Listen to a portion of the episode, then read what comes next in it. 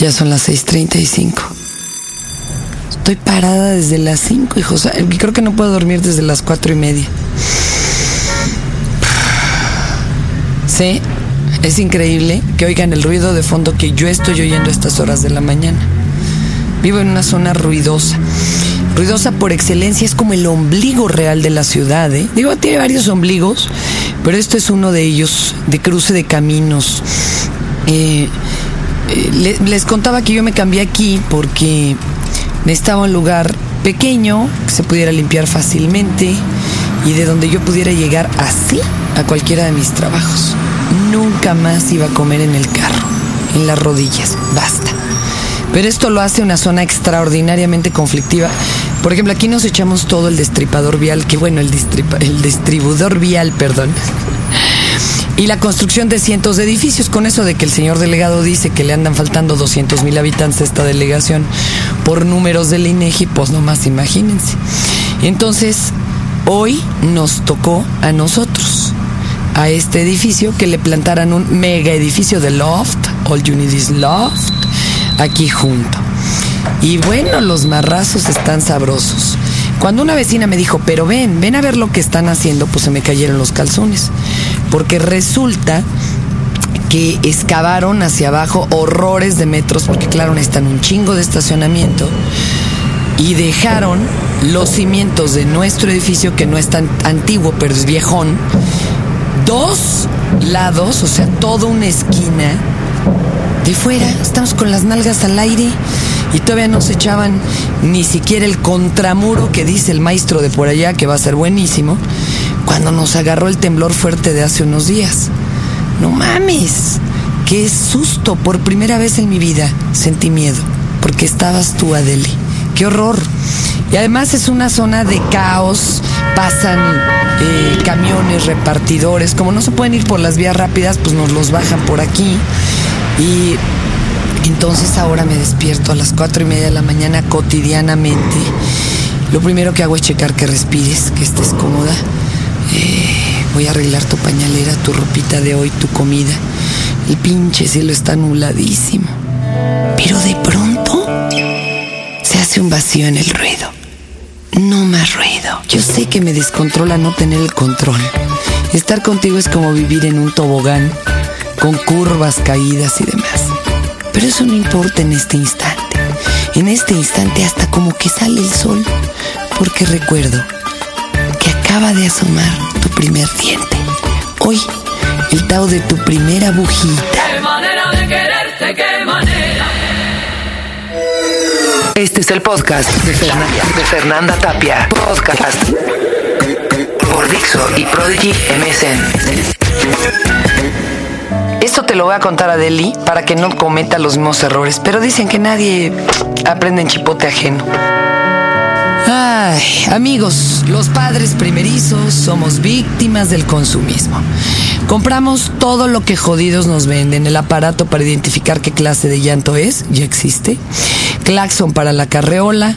Bueno, todo para pues de alguna manera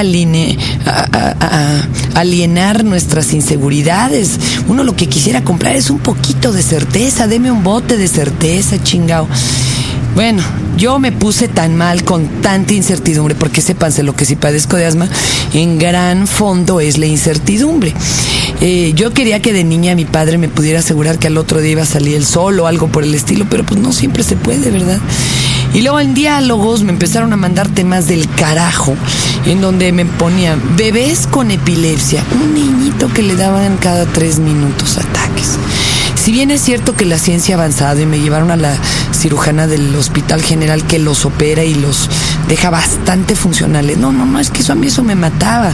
Luego me pusieron a unos bebés con una eh, deformación en el cromosoma X y en otros cromosomas y bueno, no, no, no, eso era terrible porque los bebés empezaban a deformarse y pues, dejo. El resultado era inevitable a los 4, 5, 6 años. Morían después de haberla pasado espantosamente. Imagínense que una señora, cuando se entera de que había llegado cierta inyección carísima, que podía ayudarlos un poco, corrió con su hijo totalmente destrozado. Ante el doctor, un doctor de hospital de gobierno, y le dijo, doctor, póngale la inyección. Y el pinche doctor todavía le dice, oiga, ¿ya para qué gastamos una enfermedad tan cara en su niño? Le dijo, doctor, si usted supiera que existe algo que le va a dar calidad de vida a su hijo, aunque sea el último día de su vida, ¿se lo pondría? Y el pinche doctor ya no dijo nada y se lo puso. Pero a mí me estaban partiendo la madre esos programas. O sea, neto, yo ya el último día me quebré al aire gachísimo porque una señora le entró depresión y tuvo un intento de suicidio y le dijimos, ¿y qué la motivó? Dice, pues que se me ahogó mi niño en una cisterna en la casa. Pues yo ya no pude, yo también lloré, le hubiera dicho, yo también me hubiera matado, señora, la neta. Yo hubiera corrido al metro y me aviento, de ahí si no hay salida. O sea, me estaba poniendo muy mal. Entonces, llorando, así como salí del programa, fui y le dije a la, a la profesora Varela, que es quien, pues, eh, más o menos elige los temas. Digo, es un grupo de gente la que los elige, pero ella los distribuye. Y yo sí le solicité de rodillas, no me ponga esos temas, se los suplico, no puedo, no puedo, no puedo. Y claro, ahora me han dado puro pinche tema bien teto, ¿no? De actas de nacimiento, errores y consecuencias. cómo conseguir un préstamo, que ahorita me sirve mucho. Pero bueno, me han puesto puros temas de eso. La verdad es que nunca había estado tan loca y paranoica. Tengo que conservar todos mis trabajos. Imagínense si actualmente da miedo perder la chamba, porque la neta da miedo. Hay una edad en que no da miedo, pues porque finalmente hay tantos papás para pagarte la pinche afinación del carro. Aunque uno crea que está muy comprometido, la neta es que no. O estás tan chavo y tan exitoso que no hay pedo, te van a salir 15 más al rato. O te busca chamba de lo que sea. El otro día me decía mi amigo Arturo, hombre, es que me ofrecieron un trabajo de maestro de inglés en La Paz, pero también tengo uno de trámite de no sé qué en Canadá. ¡Ta madre! O sea, yo tuve chambas raras, pero esas nunca se me hubieran ocurrido. No, ahorita yo dependo de todos mis, trabajos y tengo como 15, 15 chirris o 15, tres de ellos muy buenos. Y bueno, yo ahorita no puedo perder ninguno de esos 15. O sea, los invito a mi paranoia, ¿no? Pinche miedo. Pero si da miedo perder uno, imagínense 15. Yo por eso diario rezo y le encargo a la Virgencita y a todos los santos, y a Buda y a quien se me ponga enfrente, a todos mis jefes, a los inmediatos, a los de hasta arriba y que tengan harto éxito todos los proyectos. De veras, estoy súper agradecida con quien me ofrece trabajo. Porque después de haberme convertido en un ser indeseable, puta, qué chido todavía tener algún nicho. No saben, no saben. Pobre de mi padre, man. Mi papá decía que él trabajaba como asno para que yo no tuviera que trabajar. O sea, el señor todavía pensaba eso. Él decía, para que no le tengas que hacer caso a alguien que seguramente es más inepto que tú. Y bueno, y en muchas chambas sí se, cumple. Se han fijado que los más superiores pues son los menos preparados, pero yo creo que es condición sine qua non para, ocupar esos cargos. Dijo, para que no tengas que hacer caso a ningún pendejo, pues no le salió. La mera verdad es que yo he tenido que trabajar también como asno, pero pues yo creo que ha de ser un mal ahí de familia. Estás en mi carta astral, güey. O sea, yo soy workaholic. Ya para qué le hago a lo loco.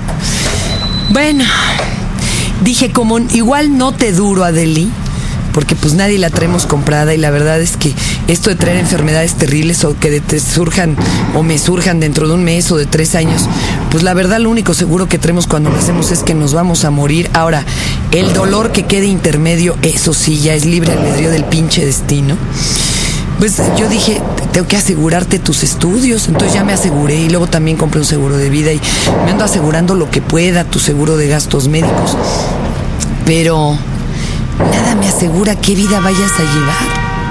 Te digo, o sea, nos podemos enfermar o podemos tomar las decisiones que quisiéramos. Tengo que tomarlo con calma porque las abuelas eran muy soberbias. Mi madre todavía, yo. Uno piensa, yo pienso, si no estoy yo, la casa se cae. Y no es cierto. Pinche soberbia y espíritu controlador. El otro día me decían unos tipos ahí en, el Canal 11, en Diálogos, ¿cómo saber si eres sobreprotector fácil? Si tú crees que posees los pensamientos, sentimientos de tu niño, esas señoras que dicen, es que yo sé lo que está sintiendo. Ni madre, está siendo sobreprotectora. O si tú crees que eres poseedora absoluta del futuro de tu hijo, ya te chingaste. Si crees que sin ti la vida no vale nada, ya te chingaste. A mí me tranquilizaron cuando me dijeron, calma, ¿eh? uno como papá y hasta donde le es posible debe proveer todos los medios necesarios o ser el facilitador de los medios para el desarrollo del niño. Tú, o sea, papá, tú que me escuchas, papá, tú Adeli cuando seas mamá, y en este caso yo, lo único a lo que aspiro es hacerte responsable, autogestiva y libre. Si no lo logro, una de dos, o hubo un problemón en el camino o fallé. Pero eso no lo sabremos hasta dentro de muchos años. Igual ya ni me toca verlo. Pero es que sí es bien angustioso, la neta, chavos. O sea, me tengo que controlar. Porque no tener el control me descontrola. Eso es algo de la chingada. Ay, ay, ay, ay, ay, ay, ay. De veras. Fíjate que te metí a un chingo de clases para poder lograr cansarte porque traes un montón de batería. Traes todo el chino nuevecito y falta distribuirlo, pero ¿a quién se lo pasas? Pues lo tienes que sacar. Entonces, como yo que era la cursiente, ya te metí a todos los cursos que pude a donde me dejaron, man. Te metí a estimulación, a gimnasia, a natación, ya mero también hay una clase muy buena de hablar con señas.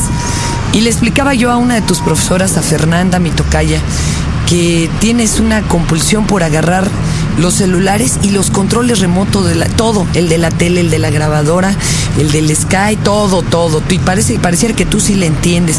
El otro día te puse incluso frente al teclado de la computadora, le diste un manazo y le sacaste una pinche función que yo ni sabía que existía. Ante semejante asunto, Fernanda me recomendó que no te los soltara porque seguramente los vas a descomponer, pero sobre todo que tenga en cuenta que los bebés siempre quieren el control. Adelante, todo tuyo, mi amor. Este fue el podcast de Fernanda, Tapia. Podcast por Dixo y Prodigy MSN. Estadio de Indianápolis. Capacidad 250 mil personas. Race Cruise, Tokio, Japón, 223 mil personas. Circuit, China, China Shanghai, 200 mil personas. Daytona, Estados Unidos, 168 mil personas. ¿Qué lugar tiene una capacidad para 2 billones de personas? Solo uno, el planeta Tierra, en siete continentes. En un esfuerzo por salvar la Tierra de su inminente destrucción, 150 artistas de todas partes del mundo alzan la voz para detener lo que hemos causado por nuestro descuido. El 7 del 7 del 07 será la fecha en la que el mundo se una en un acto de conciencia por el calentamiento global. Red Hot Chili Peppers,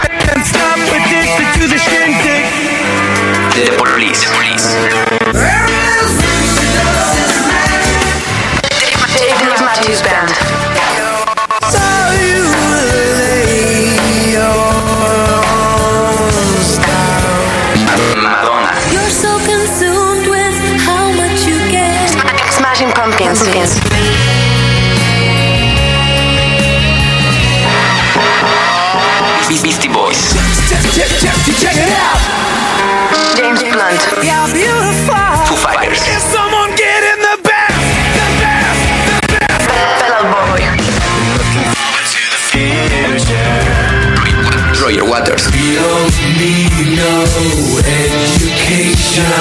Y todos los que saben que la Tierra pronto podría acabar. Corporaciones, gobiernos, artistas e individuos. Unidos para salvar la Tierra. Más información en el sitio oficial de Life Earth en Prodigy MSN. lifeearth.mx.msn.com Porque tenemos que hacer algo. Dixo y Prodigy MSN. Unidos por la Tierra. Se lo preguntaron, el Estadio Azteca ocupa el lugar número 28 con una capacidad de 114.465 personas.